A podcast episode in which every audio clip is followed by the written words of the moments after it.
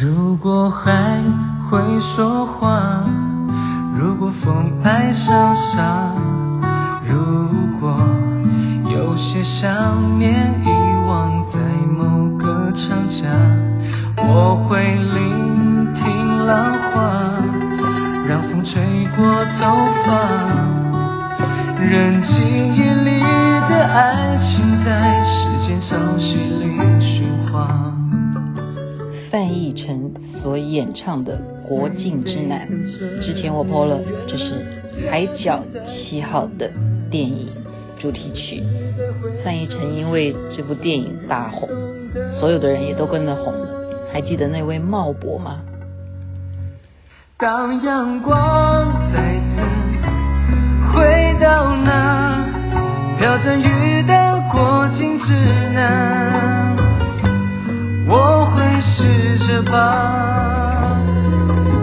那一年的故事再接下去说。因为歌曲太动听了，所以要把重点再把它挑动一下。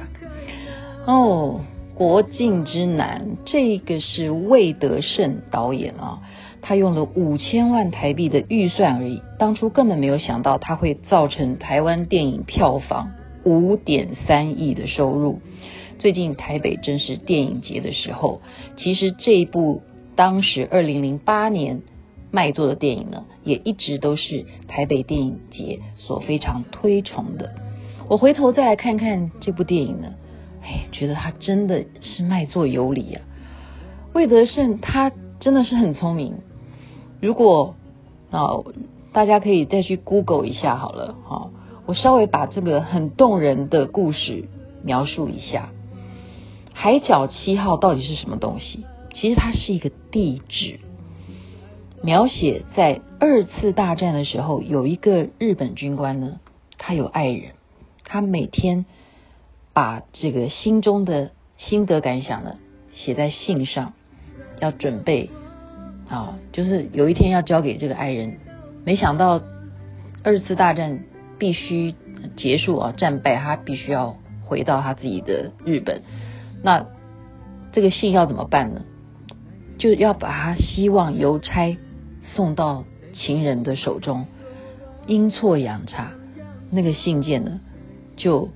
这么多年 落到了范逸臣，因为他的工作是邮差啊，他就是始终很懒散的工作，他不不好好的送邮件的。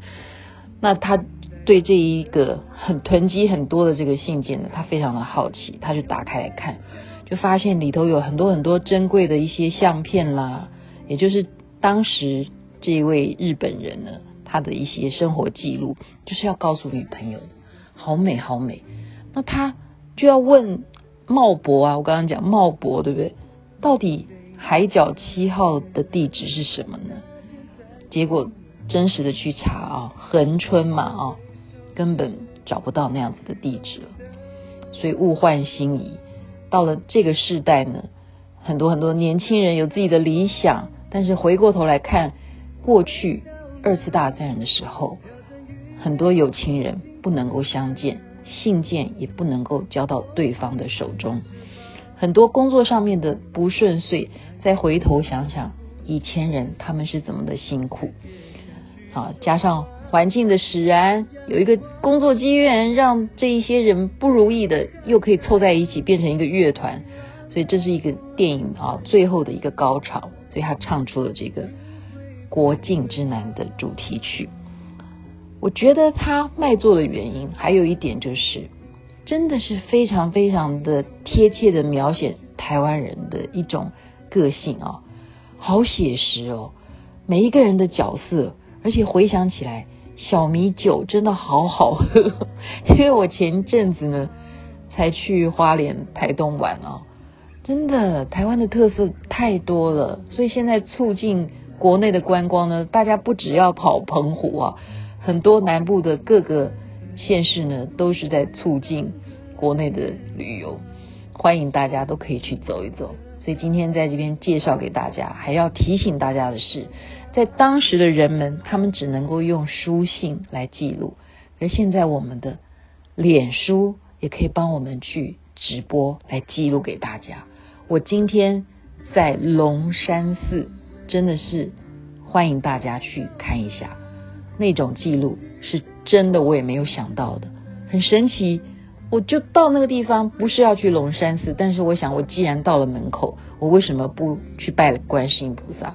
结果一进去，竟然就先让我看到彩虹，然后再走进去，他们正在念大悲咒，我就跟着沉醉在大悲咒的咒音当中，那样子的画面，而且那样子的观世音菩萨，大家真的不妨去看一下我今天在脸书上面的这段直播。所以现代跟当时的差别就在这里了。祝福大家有美好的一天哦，身体健康。南无阿弥陀佛，南无观世音菩萨，国境之南。